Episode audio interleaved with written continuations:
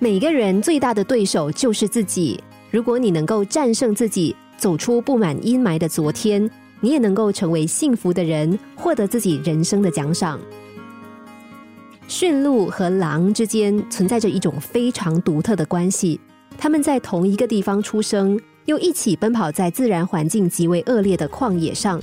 大多数时候，他们相安无事的在同一个地方生活。狼不骚扰鹿群，驯鹿也不害怕狼。在这看似和平安闲的时候，狼会突然向鹿群发动袭击，驯鹿惊吓而迅速的逃窜，同时又聚成一群以确保安全。狼群早就已经盯准了目标，在这追和逃的游戏里，会有一只狼冷不防的窜出来，迅速的抓破一只驯鹿的腿。游戏结束了。没有一只驯鹿牺牲，狼也没有得到一点食物。第二天，同样的一幕再次上演，依然是突然冲出一只狼，还是抓伤那只已经受伤的驯鹿。每次都是不同的狼从不同的地方窜出来做猎手，攻击的却只是那一只鹿。可怜的驯鹿，旧伤还没有痊愈，又添了新伤，逐渐丧失大量的血和力气。更为严重的是，它逐渐丧失了反抗的意志。当他越来越虚弱，已经不会对狼构成威胁的时候，狼就跳起来攻击他，美美的饱餐一顿。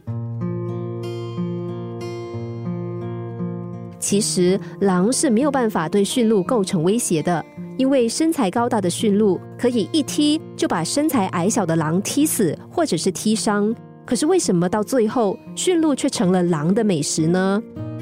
因为狼是绝顶聪明的。他们一次次的抓伤同一只驯鹿，让那只驯鹿经过一次次的失败和打击之后，变得信心全无。到最后，他完全崩溃了，完全忘了自己还有反抗的能力。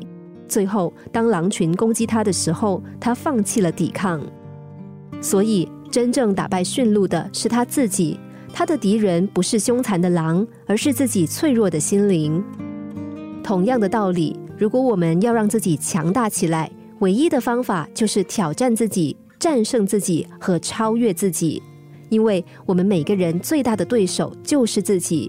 如果我们能战胜自己，那就也能够成为幸福的人，获得自己人生的奖赏。心灵小故事，星期一至五晚上九点四十分首播，十一点四十分重播。重温 Podcast，上网 U F M 一零零三 t S G。